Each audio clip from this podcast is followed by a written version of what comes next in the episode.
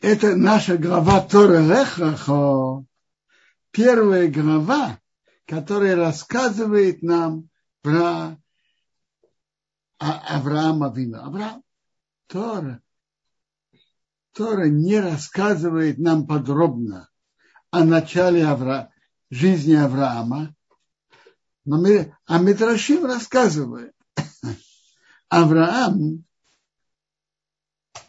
родился в доме, в семье, в которой служили идолам, но Авраам сам стал раздумывать с юных лет и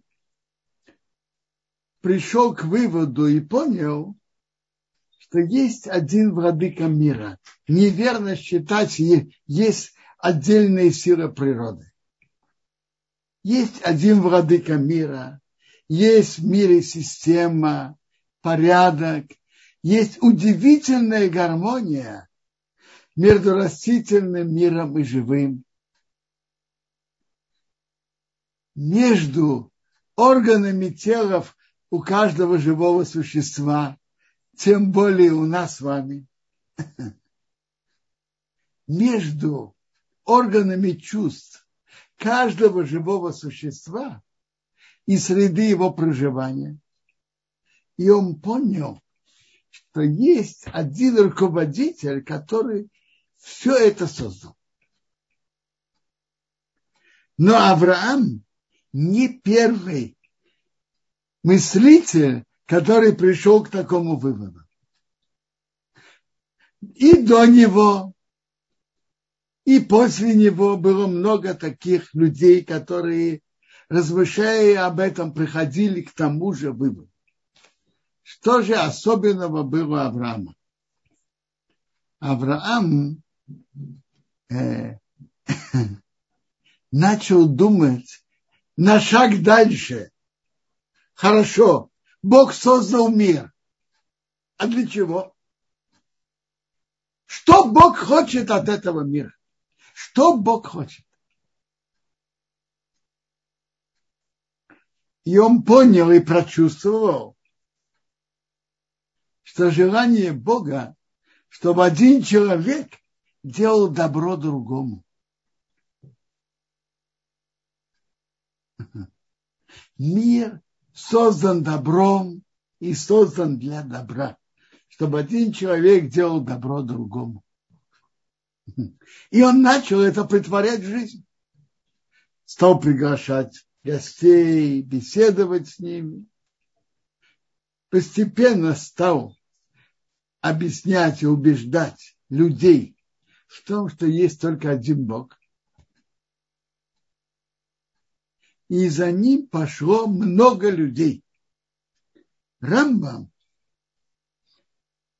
в своей книге Морена Вухим приводит, что он видел это в набатейских записях Набатеев, о том, что был такой человек, что говорил о едином Боге, и многие за ним пошли, сотни тысяч за ним пошли. Владыке той страны это не понравилось, и он его оттуда вызвал. Это был Авраам. Теперь, после этого Бог раскрылся Аврааму и с ним говорил. Так наша глава начинается, про, как Бог говорил с Авраамом. То есть Авраам стал пророком, что Бог с ним говорил.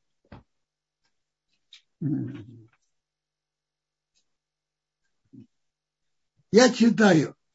Сказал Бог к Аврааму, э, сказал Бог к Аврааму, иди себе из твоей страны, из твоей родины, то есть из Харана, у Ибейсовихо и дома твоего отца, в землю, которую я тебе покажу.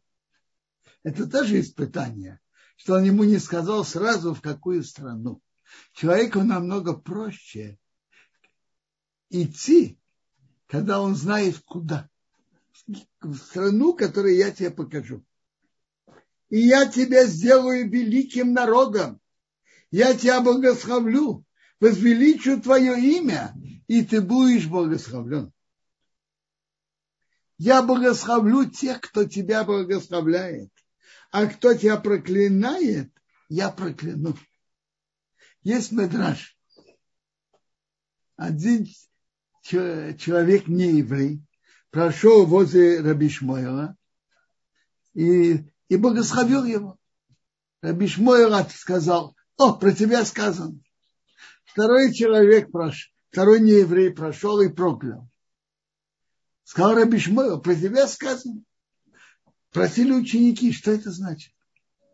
В Торе написано, я благословлю того, кто тебя благословляет, а того, кто тебя проклинает, я прокляну. И об этом сказано, и об этом. И о том, кто благословляет, и о том, кто проклинает. И будут благословляться тобой все племена земли. Что это означает? Раша говорит, объясняет это так, что люди будут желать своим потомкам что они были как потомки Авраама, такими же удачными, такими же умными. Так, как говорит Аш.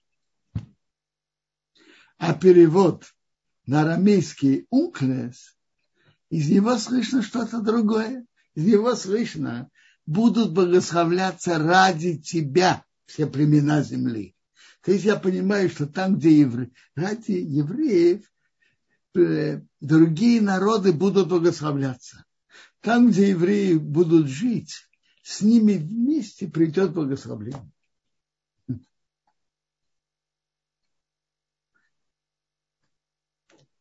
Когда они приехали, приходит с ними благословление. Откуда, откуда они уходят? Уходит благословление. Ради тебя будут благословляться все племена земли.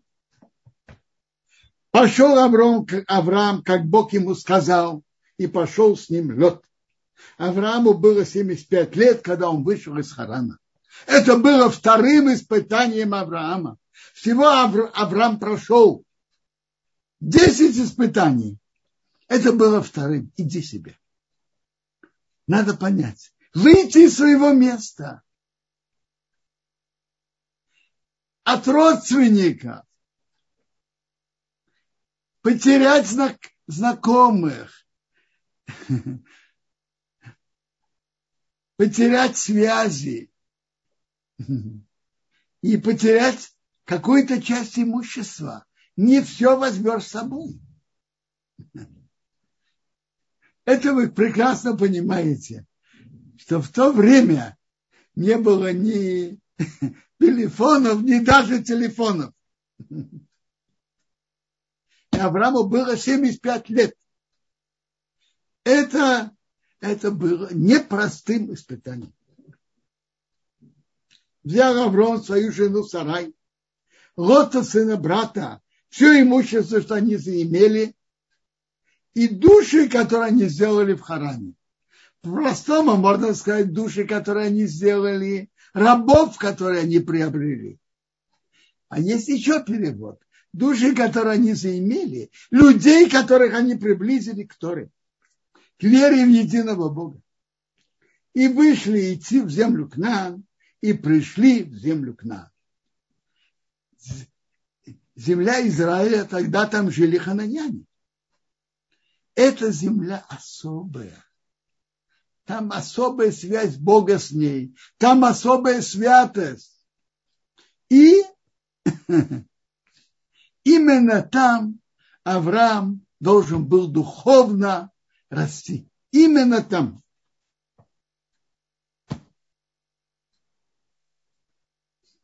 Авраам прошел по стране до места Шхем, до Ирей-Море, а Кнани был тогда в стране. Что значит тогда? Раша объясняет, что Кнани как раз тогда захват, до этого жили там потомки Шема. они были в какой-то мере родственники Авраама. А хананиане шли у них захватывать. Для Авраама это было неприятно. К нам потомок Хам. И они духовно ниже, чем потомки Шем. Бог его, ему показался и его успокоил. Показался Бог Аврааму, сказал, твоему потомству я отдам эту землю. И он построил там жертвенник Богу, который показался ему. Он перешел оттуда на гору, с востока Бейс-Эйл, распростер палатку. Интересно, палатка заканчивается буквой «Гей». Это переводится как палатка в женском числе, по ее палатка. Так Раши говорит, раньше он распростер палатку своей жены Сары, а потом свою. Бесил запада, ай с восток, ай с востока, построил там жертвенник Богу и вызывал именем Бога, распространял о вере в единого Бога. И Авраам шел и ехал на юг. Куда это на юг? Направ... Раша говорит в направлении Иерусалима. Очень интересно, Рамбан нам приводит из Медраша золотое правило событий с нашими отцами. Авраам, Ицхак и Яков. Масей Авод, Симан Рабаним. То, что было с нашими отцами, это признак, это признак того, что произойдет в дальнейшем с их потомками.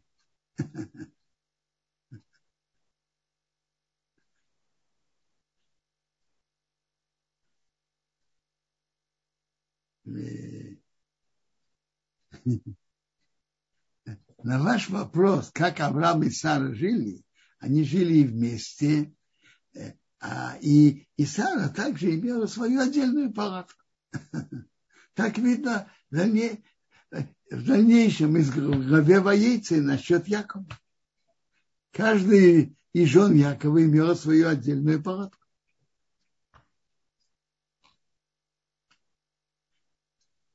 Теперь, очень интересно. Тут написано, что Авраам ехал на юг. Шхем ведь на севере. А куда на юг, говорит Раша, в Иерусалим, направление Иерусалима. Интересно, когда евреи, еврейский народ под руководством Иешуа вошел в страну, произошло подобное. Они вошли с севера, а потом они пошли, на, они пошли на, на, на юг. И интересно, большая часть земли Израиля была занята уже, занята от рук хананиан уже в годы Иешуа, а в Иерусалиме были еще евуси, которыми воевали еще в дни Давида через 400 лет. Был голод в стране. Авраам спустился в Египет, пережить там, потому что был тяжелый голод в стране.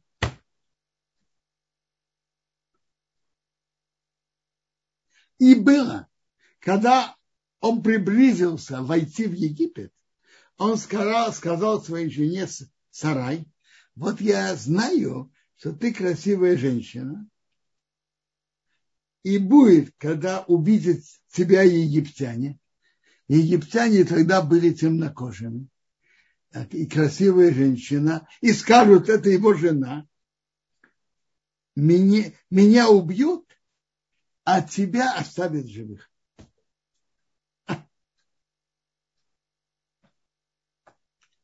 Такое было положение тогда. Красивая женщина, как можно ее не захватить? Э, э, не, э, что делать? Приходится убрать мужа. Что можно делать?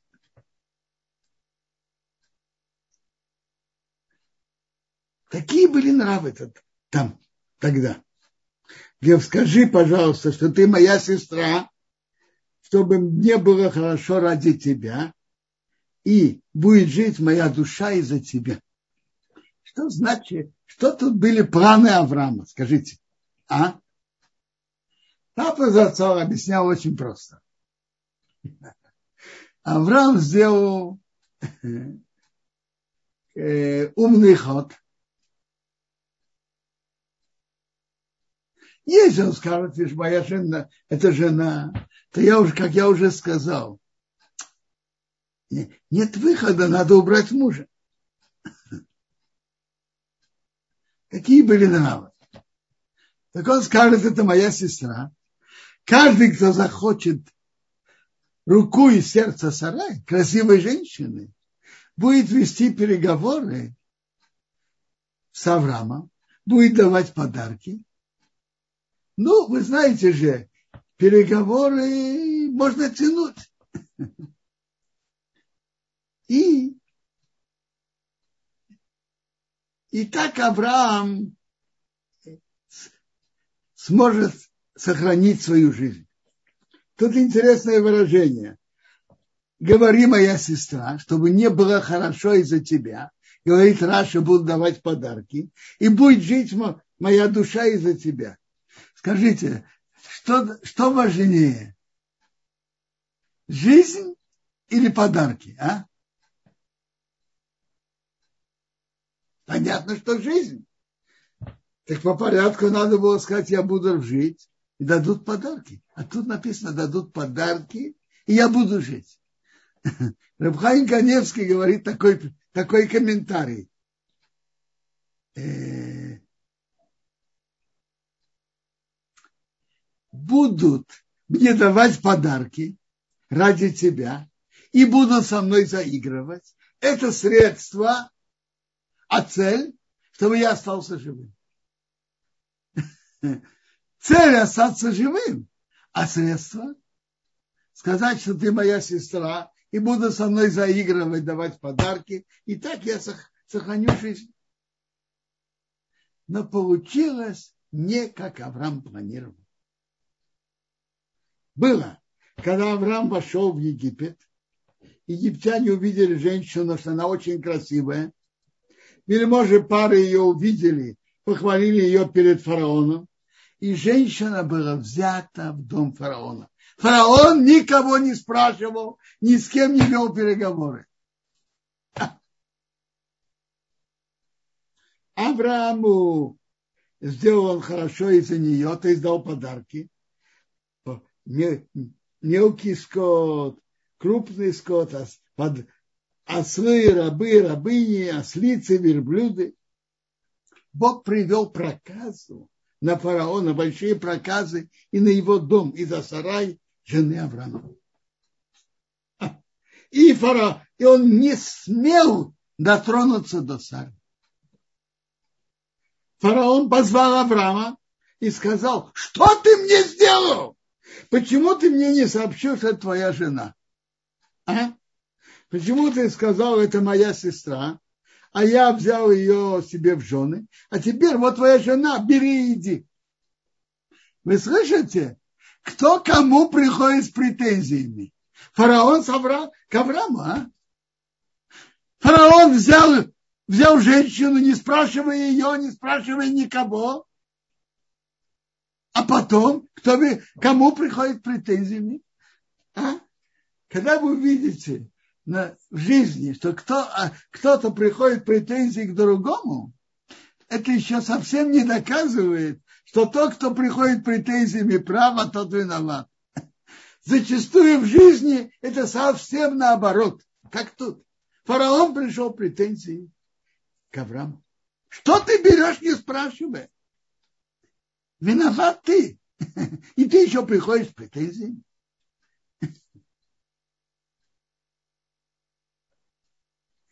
А почему он его отослал?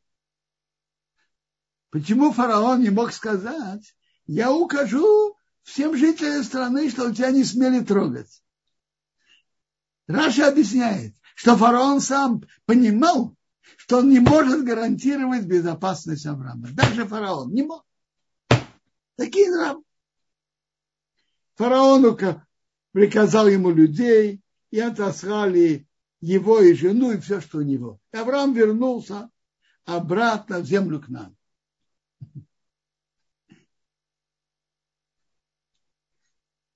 Пока мы прошли три испытания Авраама. Второе из десяти, это второе, иди себе. Третье, иди себе, иди себе, значит, второе, иди себе в землю, что я тебе покажу. Третье, был голод. И Авраам вынужден спуститься в страну. А? И Авраам спустился в Египет. Скажите, а в чем тут испытание? А? Испытание опытности. Как Авраам справится с ситуацией? Авраам хорошо справился. Так в чем было испытание? А? Испытание, как говорит Раша, было в верности Богу. Бог сказал Аврааму, иди себе. Авраам приходит в эту землю, а там голод. Вдруг, не то, что там голод, он пришел, было нормально. А потом через короткое время стал голод, и он вынужден спускаться в Египет. То, что он спустился в Египет, он сделал очень разумно. Но я поехал по приказу Бога, а тут другого. Другой бы человек спросил, а что Бог от меня хочет? Велел мне прийти в эту страну, а тут другого. А? Авраам не спрашивает вопросов. Бог велел, я при, пришел, теперь голод, надо спуститься в Египет. Он прошел это испытание с честью.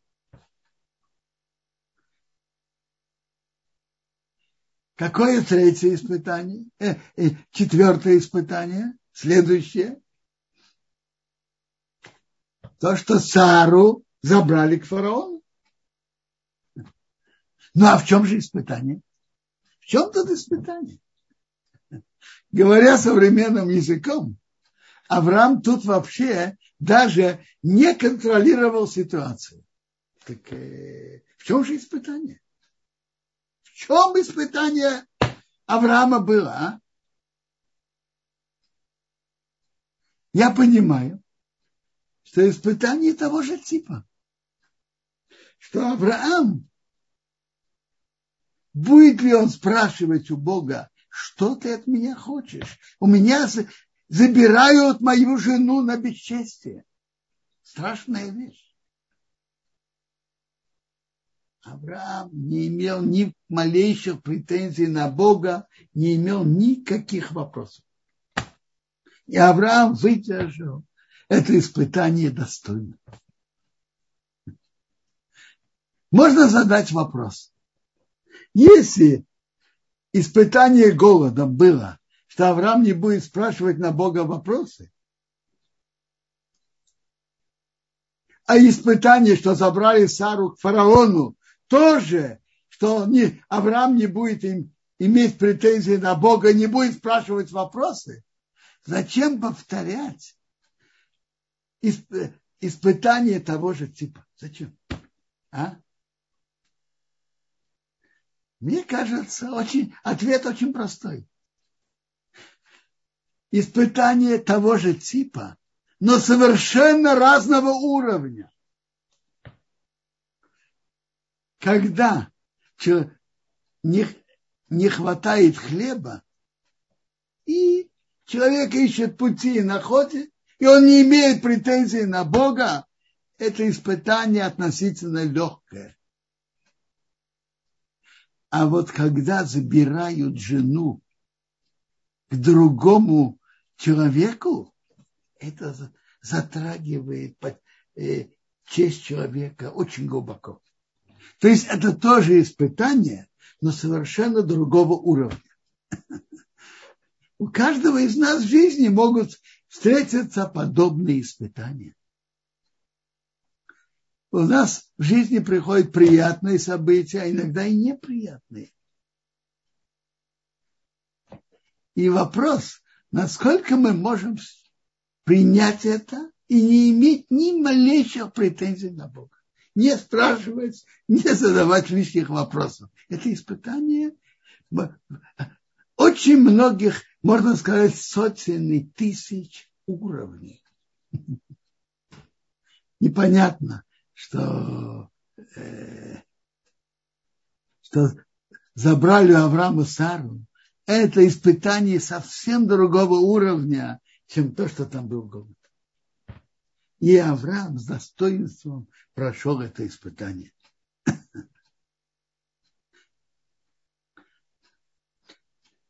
Я слышал красивую хасидскую историю. Был один человек, который жил долгие годы. И как уже в Геморе приводится, что когда кто-то живет долгие годы, его спрашивают, заслугу чего Бог тебя одарил э, таким долголетием? Заслугу чего? Так его спросили. Он сказал, я вам, я вам скажу. У каждого из нас в жизни встречаются разные разные разное в жизни происходит. Приятное и неприятное. Есть люди, когда у, у них приходит что-то неприятное, они спрашивают, Бог, почему ты мне это посылаешь? За что мне это полагается? Ну, когда спрашивают, надо ответить. Таких вызывают на объяснение чтобы им объяснить. Я никогда таких вопросов не спрашивал. Ну, меня не вызывали, так я до сих пор остаюсь в этом мире.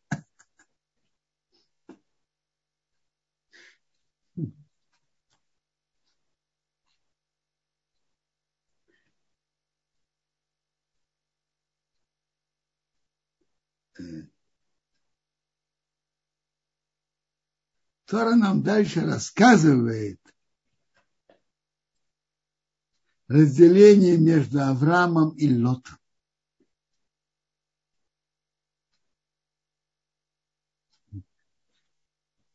У них было много скота, а пастбищ не было достаточно. Ну и что? Как Раши приводит, что пастухи Лота пасли свой скот на чужих полях. А это грабеж. Слуги Авраама им на это обращали внимание. Они говорят, смотрите, Бог обещал всю землю Аврааму. Авраама нет детей. Ну так мы будем, мы наследники. Мы будем наследниками. Но это неверно.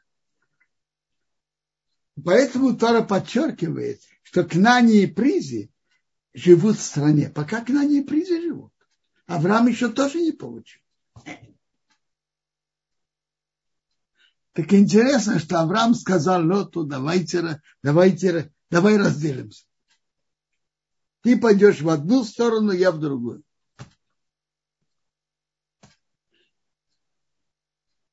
Пока спор между нами не стал между нами, а только был между пастухами, так давайте, давайте разойдемся, пока спор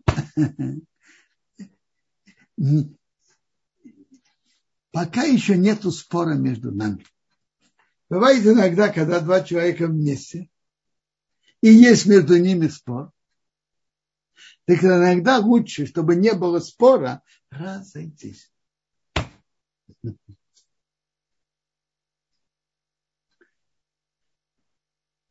Авраам сидел в земле к нам, а вот поселился, где он поселился? Он увидел долину Иордана, как прекрасно там все полито.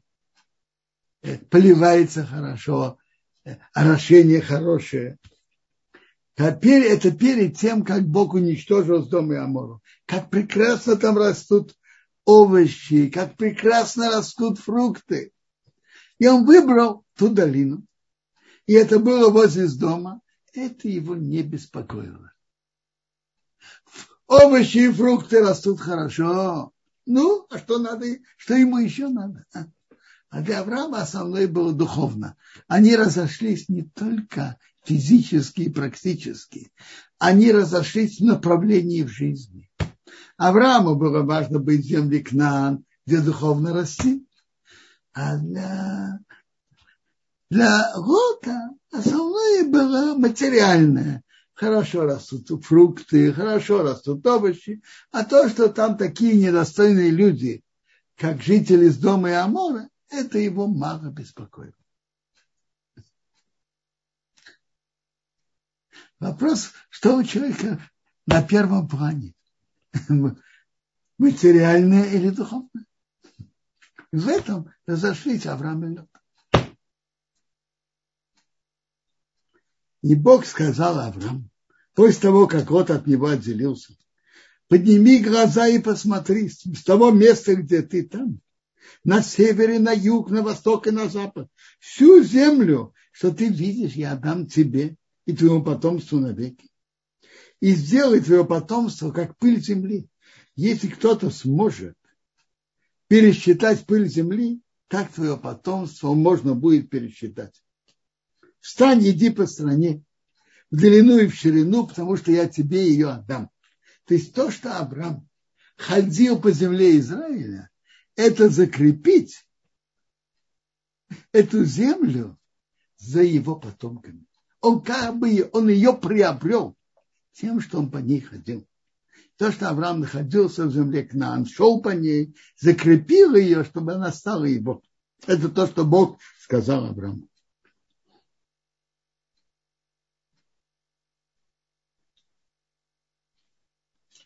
Тора нам рассказывает о войне, которая была. Великая война в том регионе было в дни Амрофера, царя Вавилона, Арьох царя царя Иласара, Долаимер царя Эйлама.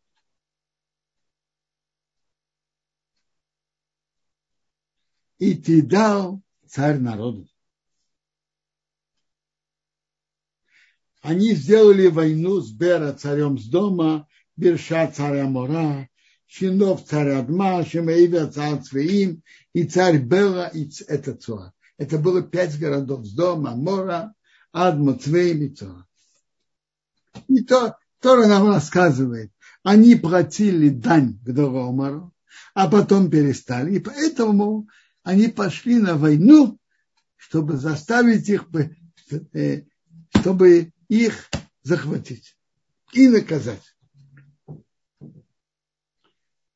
Тора нам рассказывает, как эти цари пошли, разбили эти народы, эти народы по дороге, эти, эти, и потом вышел навстречу им царь с дома царя Мура, царь Адма Цамцеция.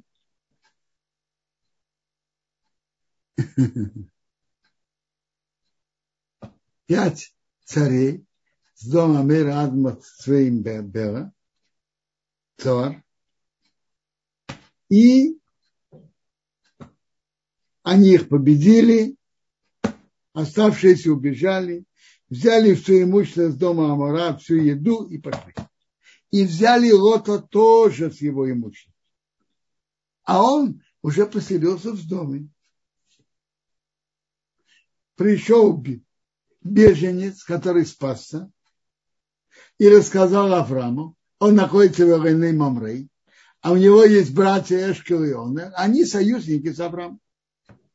Авраам услышал, что его брат пленен, он взял своих воспитанников, рожденных в его доме, 318, и погнался до Дана, напал на них ночью, разбил и вернул все имущество. И Лота брата, и его имущество, вот и то есть брата родственника. Его имущество вернул и женщины и народ. Во-первых, почему Авраам пошел на эту войну? Прав, правильно, его родственник Лед был захвачен, плен. Но можно ли настолько рисковать собой и выйти на войну с такими э, сильными народами, с такими сильными странами? А? Папа Зацал говорил об этом так. Один из этих царей, как мы читаем, это Амрофел царь Шинар, это царь Бавела. Это тот же Немрод, который боролся с Авраамом и его бросил в огненную печь и с ним воевал против его влияния. А теперь в его руки попал племянник Авраама Лот. А Лот, как приводится, был очень-очень похож на свою, по виду на своего дядю Авраама. У Нимрода был прекрасный план. Амрофела, что он Нимрод, был замечательный план. Он сейчас поймал, поймал Лота. Он сделает большое собрание, позовет множество людей. С Лотом, который попал в его руки, он сможет договориться. Или вино, или кнутом, или пряником.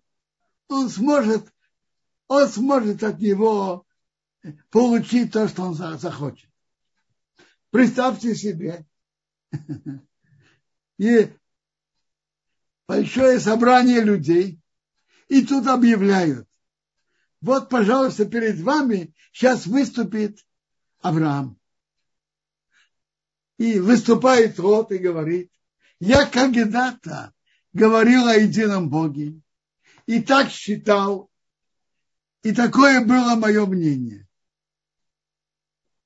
Я прожил еще годы, постарел, поумнел, и я понимаю, что Немрод прав.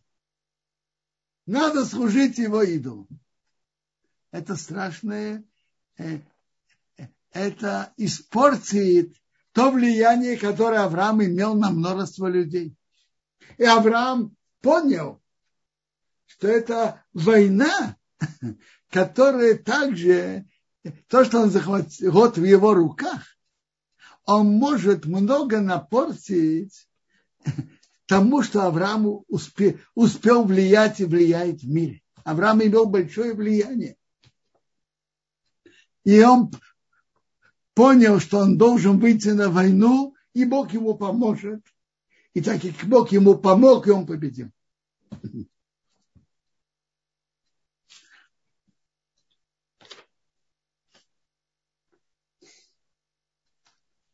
Рамбан. А вот интересно, относ, относительно правила, что я вам приводил от имени Рамбана.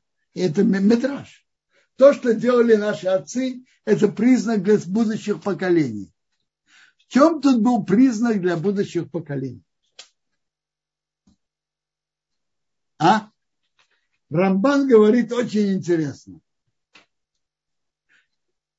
Вы знаете, что в книге Даниила приводится о э, видении царя Потом видение самого Даниила, как он видел, звери выходят. Царь Навуходоносор видел один такой целым облик, которого голова из золота, груди из серебра и так далее. Потом медь, затем внизу железо. Э, Даниил видел видение, раз, видение нескольких зверей. Что они видели?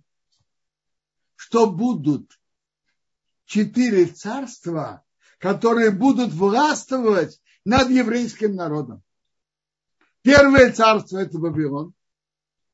Второе царство – Персия и Мидия. Третье – это Греческая империя. Четвертое – Рим. И потом она э, э, распалась и распалась и продолжение угнетения евреев это через много стран, среди которых попали евреи. Так интересно. Амрофел царь Шинар. Шинар это Вавилон, как известно, Шинар это Вавилон. Значит, это первое царство.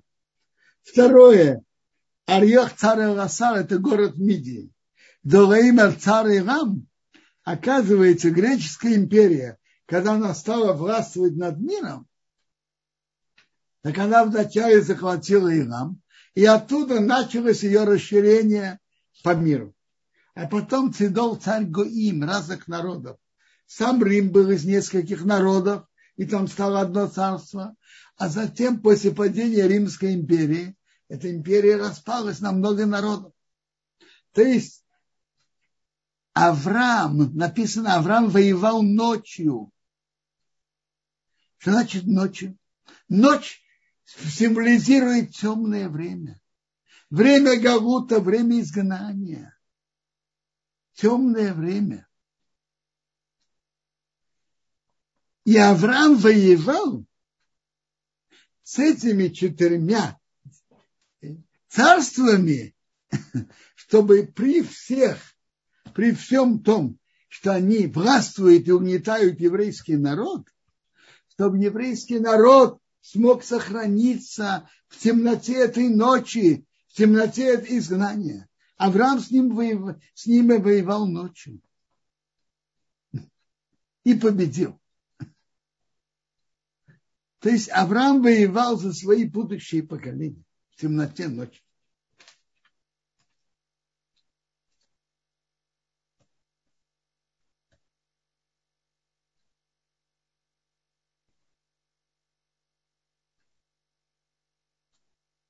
Э,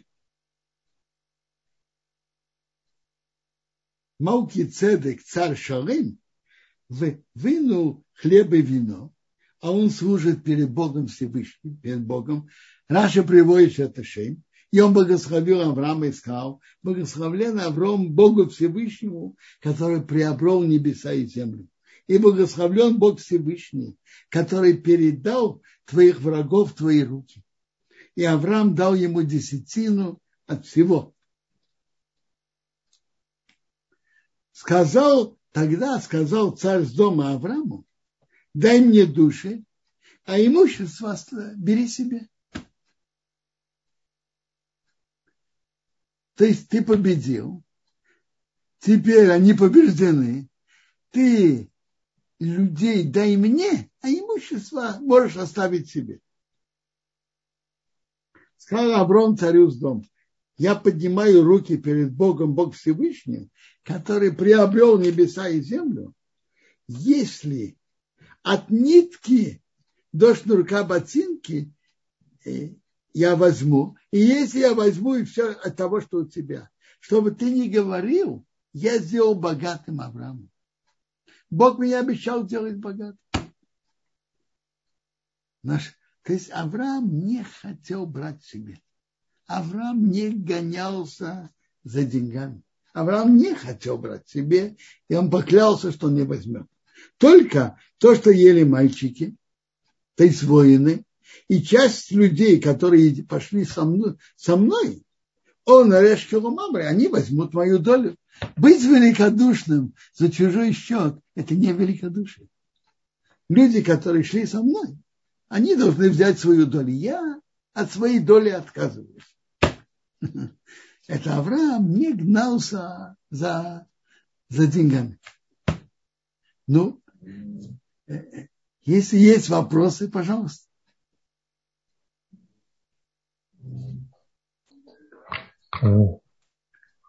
Венсион, э, много есть вопросов. Мы должны сейчас связаться по телефону для того, чтобы их озвучить полминутки.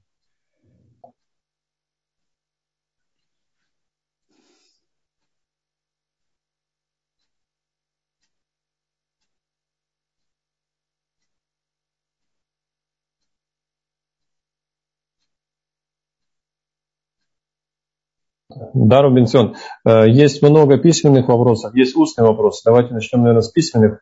Их Пожалуйста. проще задать.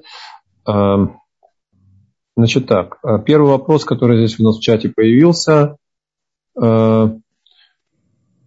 вопрос такой. Фрима спрашивает, я преподаю недельную главу детям. Насколько я понимаю, Мидаши о детстве и юности Авраама приводится в главе Ноах. В рамках какой главы рассказывать детям о молодости Авраама? В главе Новых или в главе Лехлыха? Я думаю, я думаю, можно и так, и так. Но, наверное, практически больше подходит в Лехлыха, что мы вообще говорим о Аврааме. В Ноах да. это только в конце он упоминается, но не упоминается о нем подробно. Угу. Спасибо. Там же Фрима спрашивает, она говорит, что каждое утро мы просим молитвы Альта Шлихейну Льедени Сайон. Не... Конечно, мы да. это просим, но в чем же вопрос? А в этой главе говорится о девяти испытаниях Авраама. Возможно, не стоит с таким усердием просить об отмене испытаний, если выносить их достоинством. Это такая большая честь.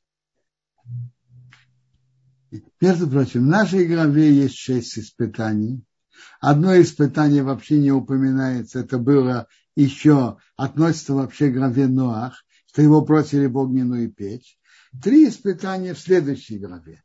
Но на ваш вопрос, это же центральное. Ваш вопрос. Смотрите. Гимара говорит, чтобы человек не просил испытаний.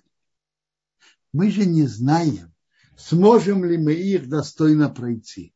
Поэтому мы просим, не приведи нас к испытанию.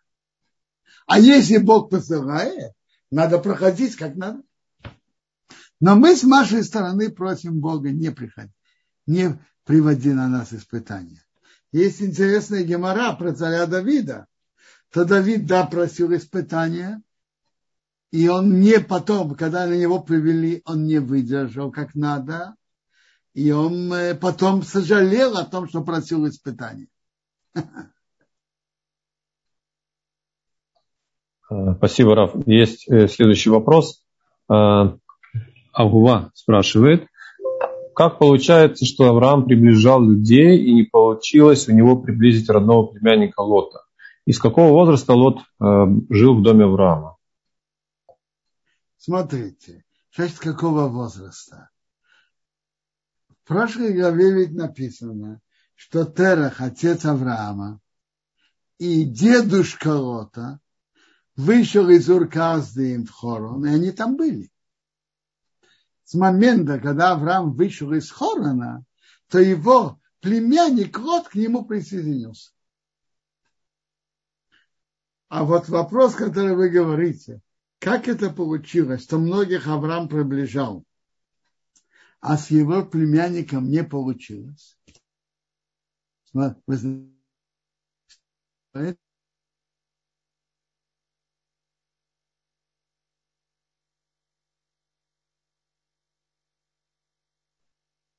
Человек может стараться приближать, но конечный результат зависит также и от самого человека и от его выбора.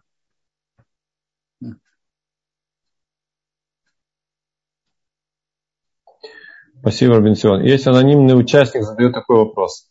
А, когда на протяжении долгого времени происходят трудности, проблемы, испытания одного типа, то есть все испытания происходят а, на пути к созданию семьи или правильного выбора а, жениха, что это значит и можно ли как-то повлиять на судьбу так, чтобы наконец-то проявилась милость Всевышнего явным образом, и все это пошло с легкостью и с радостью в сердце. Вопрос очень верный. Но как знать ответ на него? Вопрос очень верный. Щедухим у многих бывает, что идет непросто э, с поиском пары для сына или для дочки.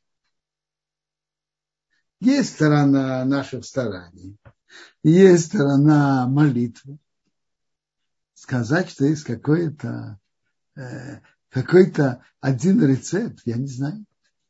Есть Э, есть одно, что написано в Талмуде, что все, что Бог ведет с нами, это мера за меру. Надо подумать мера за меру, что стоило бы в этом исправить. Не знаю. Э, спасибо большое, Бенсион, за ответ. Ирина спрашивает, э, верно ли, что каждому имени соответствует глава Торы? как влияет это на человека. Совсем не, не, не понял. Что, что Ирина говорит? Да, но у нас, да, да у нас 50, немножко больше 50 Смотрите, глав. Да. Говорят от имени Агро из Вилны. Э, говорят, что от огромной Вилны, что каждый человек имеет свое место в Торе записан. Его спросили, а где он сам записан? Агро. Он говорит, это в главе, в главе там, по-моему, это китайцы. Эвен Шримо. Он Ильоу бен Шрейма. Эвен Шрейма. Эв Ильоу бен Шрейма. Каждый человек где-то записан. Не главу. Не дают каждому целую главу. Как, в каком-то месте в Торе он записан. А, спасибо. И да, тут да. было на экране появился хорошее и верное замечание, что Авраам не гнался за материальным, но он легко отдал души жителей из дома. И действительно, Талмуд приходит за это на Авраама с претензией. Почему ты отдал этих людей обратно царю с дома?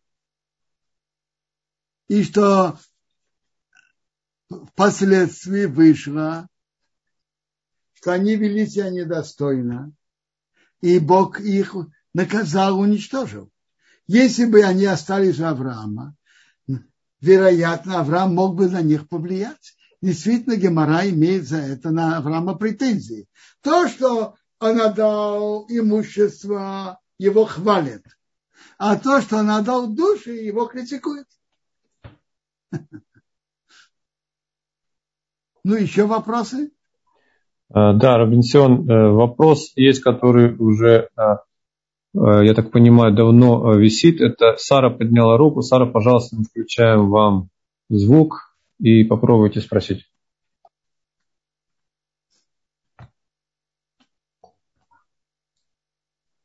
А, Сара, у вас получается? Если нет, я тогда пока что подключаю Элину. Она тоже поднимала руку. Элина, может быть, у вас получится? Ой, я случайно нажала, извините.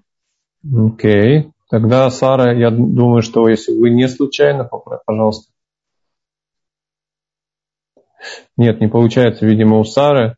Робинсон, я думаю, что мы можем пока продолжить, потому что Сара не может подключиться.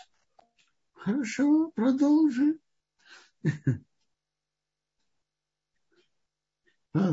Продолжим читать Хумаш дальше. После этих событий, после этой войны, было слово Бога к Аврааму. Видение, говорят. Бог показался ему и говорил с ним. Не бойся, Авраам, я защита тебе. Твоя плата очень велика. Авраам боялся. Он вел войну. Так бы в войне обычно бывают погибшие. Может быть, он убил достойного человека. Или второе, что Авраам боялся. Раз Бог сделал со мной такие большие чудеса, помог с немногими людьми победить четырех могучих царей, так может быть, все мои заслуги, которые у меня были, уже исчерпаны. Я остался, как говорится, без, э, без, без заслуг в небесном банке. Он сказал, не бойся, твоя плата очень велика. Вы знаете, что говорят? Что если человек старается для себя, и Бог делает с ним добро, то его заслуги уменьшаются. А если человек все делает во имя Бога, то точно так же, как на заводе посылают, посылают э, работника в командировку, чтобы он там научился опыту, чтобы он сделал там что-то. И то, что ему в командировке дают квартиру и еду и, и другое, это за счет завода. То же самое за счет Бога. Сказал Авром, Бог, что ты можешь мне дать? А я иду бездетным. Ты все, что ты мне дашь, но что это стоит? Я иду бездетным. И руководитель хозяйства моего дома – это Элиэзер из Дамаска. Был бы у меня сын, он бы руководил. А так, руководитель – это Элиэзер из Дамаска. У меня нет сыновей. Он сказал, высказал свою просьбу не очень четко, так Авром повторил заново. Сказал Авром, ведь мне ты не дал потомства. И вот сын моего дома, то есть Элиезер, будет меня наследовать. А вот слово Бога ему говорят. Он не, этот не будет тебя наследовать. Но тот, кто выйдет из, из себя, из своих внутренностей, внутренностей, он тебя будет наследовать. Он вывел его наружу и сказал, смотри на небо и считай звезды. Сможешь ли ты их пересчитать? И он сказал ему, так будет твое потомство, многочисленное. Он верил в Бога, и Бог засчитал Аврома это за заслугу так Бог ему обещал, что у него будет потомство. Интересно. Э, в обещании Богу, Бога Аврааму мы встречаем три выражения. Как звезды на небе,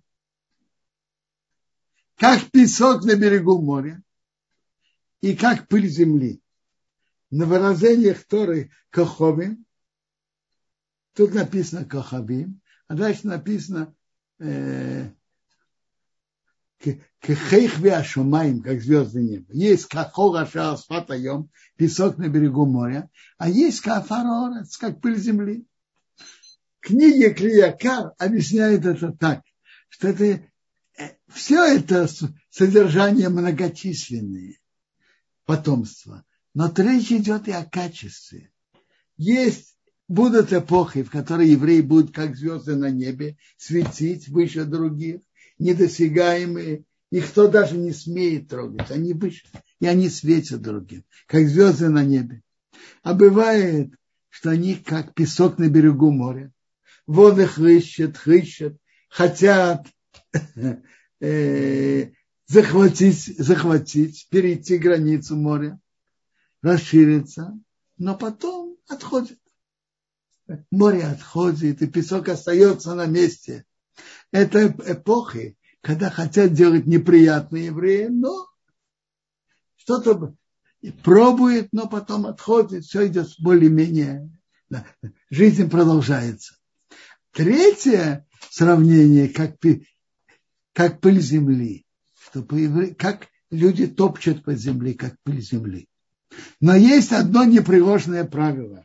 Тот, кто топтал по, по земле, земля остается, а тот, кто по ней потоптал, потом хоронит в нем.